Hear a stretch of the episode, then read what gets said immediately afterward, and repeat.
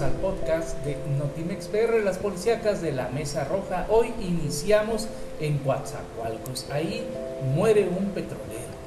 Así es, durante la tarde de este lunes vecinos reportaron a las autoridades policíacas el hallazgo de restos humanos al interior de un predio baldío en calles de la colonia Manuel Ávila Camacho en esa ciudad de Coatzacoalcos. Los hechos fueron reportados alrededor de las 13.30 horas sobre la calle Mariano Matamoros entre Pino Suárez y Callejón Flores Magón del sector antes descrito.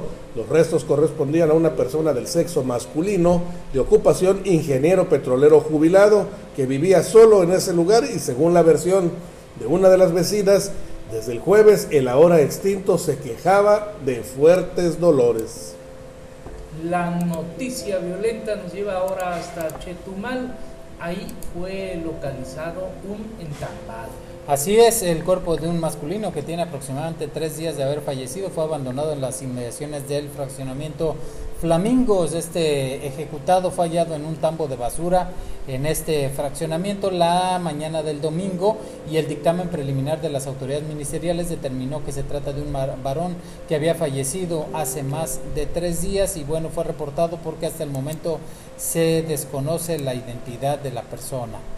Ahora le vamos a informar a usted respecto de un enfrentamiento suscitado en la Perla Veracruz. Esa tarde, la tarde del pasado sábado, se registró un fuerte enfrentamiento por sujetos armados y personal de seguridad en tierra y por aire, por aire un helicóptero de la Secretaría de Seguridad Pública y Fuerzas Civil Municipales de Orizaba, Mariano Escobedo y La Perla. Los presuntos delincuentes, quienes portaban armas largas, se transportaban a bordo de tres camionetas en las cuales intentaron huir. La población se alarmó al escuchar algunos disparos mismos que se realizaron en la zona serrana, ya que algunos de los hombres armados intentaban huir por ahí.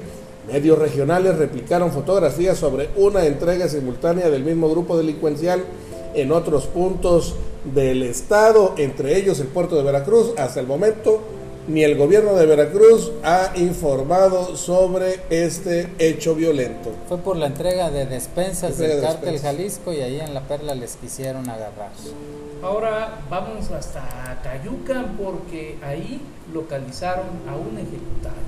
Así es, eh, un comando armado ingresó a un establecimiento donde se encontraba este electricista, un hombre que daba mantenimiento a aires acondicionados. Eh, fue atacado a balazos en repetidas ocasiones cuando se encontraba laborando cerca de la Escuela Secundaria General de Acayucan, esto la tarde del domingo. Y bueno, al arribar confirmaron el deceso del técnico que quedó en el patio de una pastelería, la pastelería Aquí, Aquihuac en Rivapalacio, Barrio Nuevo, por lo que se dio aviso a las autoridades competentes. Este hombre ya había sido, ya había sufrido un atentado en el que salió este, herido, pero mantuvo con vida y en esta ocasión de cinco disparos de arma de fuego, pues le cegaron la vida. Vamos hasta la autopista del sureste, pues en el tramo Latinaja Cozamaluapan se suscitó un cruento accidente. La noche del pasado domingo se suscitó la tragedia donde tres jóvenes perdieron la vida. Los hechos ocurrieron en la autopista Latinaja Cozamaluapan a la altura del kilómetro 23 más 500. Las víctimas fatales fueron dos hombres y una mujer. Al sitio acudieron paramédicos de caminos y puentes federales, quienes brindaron los primeros auxilios y enviaron a un hospital a una joven. El tráiler con el que impactó el vehículo compacto huyó del lugar. Ahí fue donde perdió la vida un menor de 10 años, apenas, apenas lo confirmaron.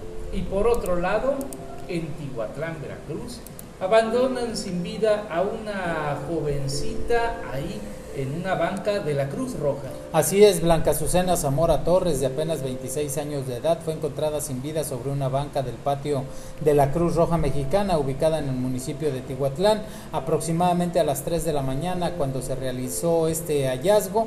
Autoridades preventivas arribaron al lugar, fueron elementos de la Policía Estatal los que cercaron el perímetro, inmediatamente aparecieron familiares de la joven y se ventiló que momentos antes había estado en un cuarto del Motel San Rafael, donde ingresó acompañada de un masculino presuntamente y bueno, pues no daban crédito a lo que había ocurrido y las autoridades eh, guardan completo hermetismo respecto a este caso.